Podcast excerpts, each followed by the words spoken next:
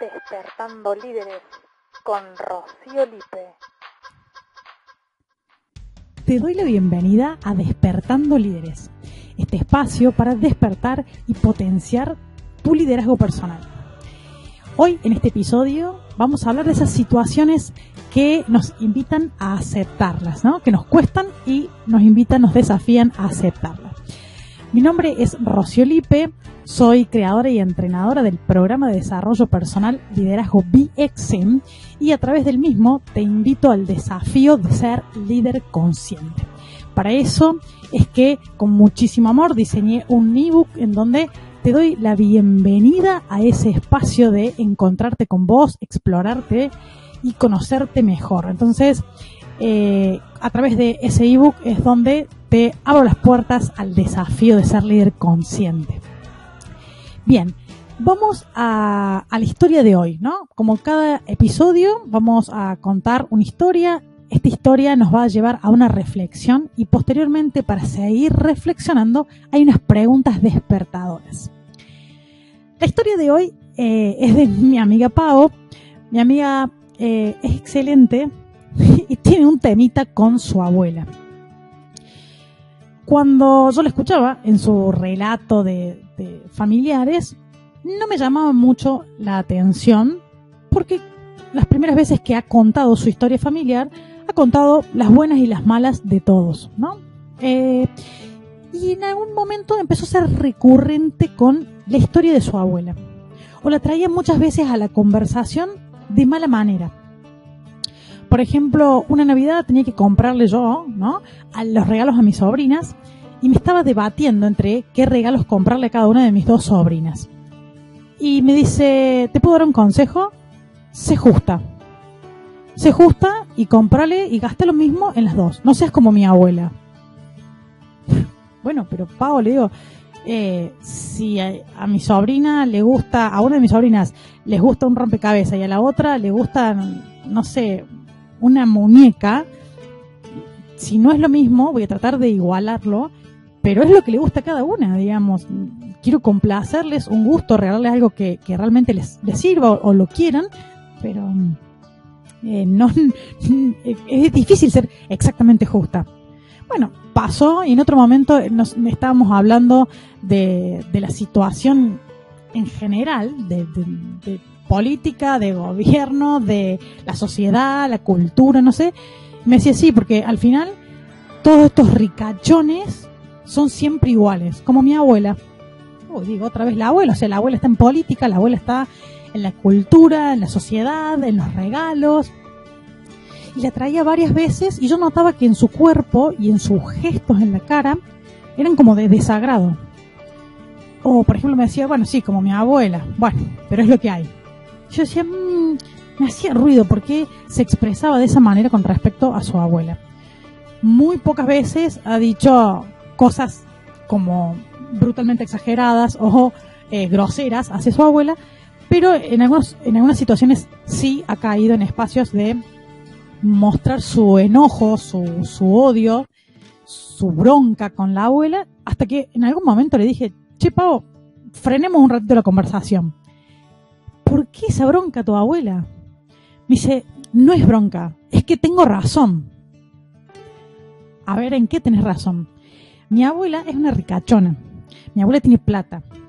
Y nosotros, mis hermanos y yo, somos los más pobres de toda la familia entonces siempre hizo diferencia. Para los más ricos, que eran igual que ella, les regalaba cosas caras. Y a nosotros siempre nos compraba cosas baratas porque éramos pobres. Y me daba bronca porque yo quería lo mismo que mis primos. ¿Por qué por ser pobre me iba a regalar otra cosa? Ajá. Bien. La cuestión es que no tenía guardado en su mochila resentimiento hacia su abuela. No aceptaba nunca había indagado acerca de cómo, por qué su abuela hacía eso, pero no aceptaba la manera en la que la abuela, eh, inclusive de adultos, le hacía esta diferencia, ¿no? No, aceptaba que era su forma. Y, y le traía recurrentemente, ¿no? Porque cuando normalmente aceptamos las cosas, cuando las volvemos a contar, las contamos desde un lugar que nos produce o, neutralidad o apatía o nada o nos da gracia pero ella siempre lo traía desde lo negativo, desde... hmm, todavía molesta en su cuerpo, en sus gestos, eh, en sus expresiones.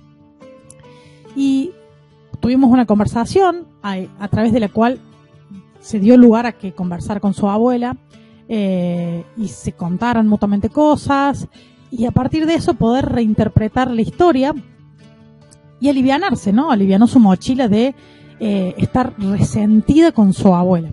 Le llevó su proceso, claramente. Pero esto me llevó a la reflexión de que eh, no, la no aceptación hacia el otro parte de una no aceptación de nosotros mismos. Creo que es nuestro, nuestra posibilidad, está dentro de nuestras posibilidades, es nuestro deber y nuestro compromiso aceptarnos primero, primero a nosotros mismos.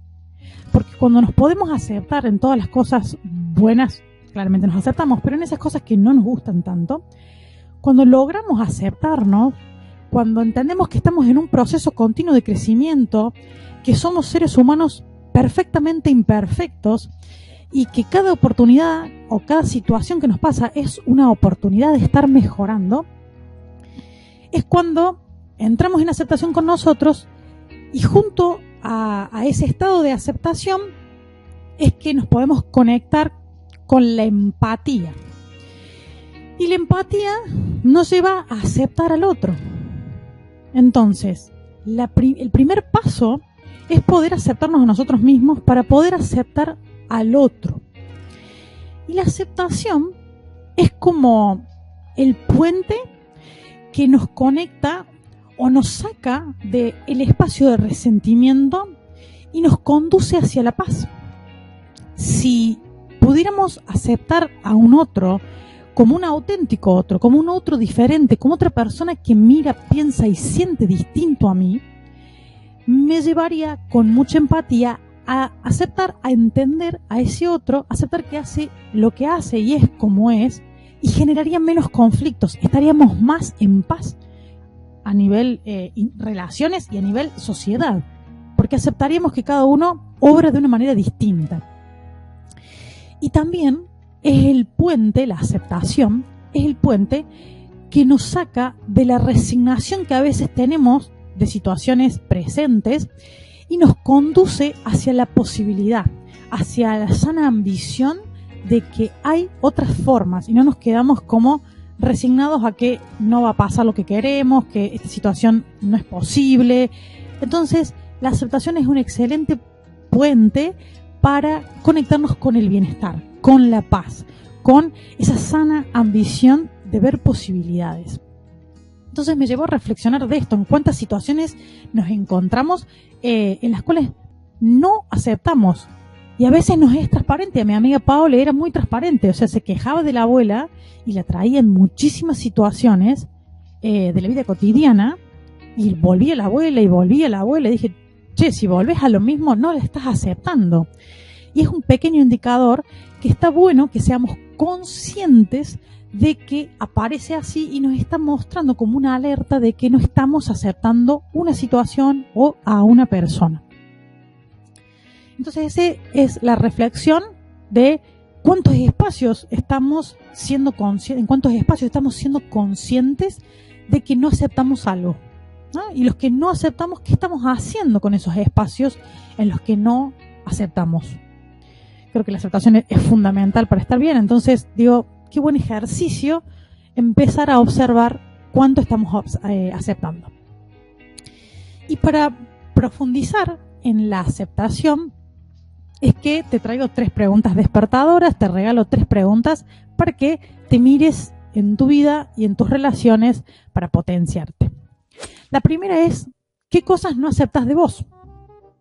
¿Qué cosas eh, no te gustan de vos y te negas a esas cosas que no te gustan de vos. O sea, renegás de esas cosas que haces, sos, pensás y no te gustan. La segunda pregunta es qué cosas no aceptas de los otros, ¿no? de las otras personas, de los demás, de las personas que, están a tu alrededor. ¿Cuántas cosas te fastidias, te molestas y vivís repitiendo, quejándote de las cosas que no te gustan, bufándote, porque esas cosas que vemos en los demás son un espejo de nosotros. O sea, eso que estamos viendo en el otro es algo que sin lugar a dudas nos hace ruido porque lo podemos mirar. Si no tuviéramos la posibilidad, no de mirarlo desde lo biológico, sino desde que entendemos que eso existe y si eso nos molesta es porque nos está haciendo sentido, porque nos choca con algún valor, hay algo que no estamos aceptando que no nos gusta y que nos invita a ver cuánto de ese otro hay en nosotros. Eh, y de todo eso, la tercera pregunta es, ¿cuánto de esto que no aceptas en los demás está en vos y cómo se refleja? ¿No? ¿Cómo se refleja eso que no aceptas en los demás? Todas esas cosas que no te gustan de los demás, ¿cómo las vivís? ¿Cómo te das cuenta que es algo que no aceptas y está en tu vida? Bien, con estas preguntas despertadoras espero haberte acompañado eh, y, seguirte acompañando en este episodio y al, todo el tiempo que vos lo quieras escuchar y explorarte para que encuentres estos espacios de no aceptación que te están restando bienestar en tu vida.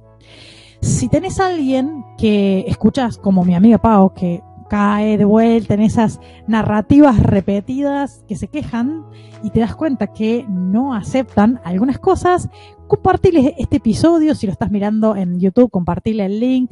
Si lo estás escuchando en Spotify, también se lo podés compartir para que le despierte este interés de ir por más, de mejorar su nivel de aceptación.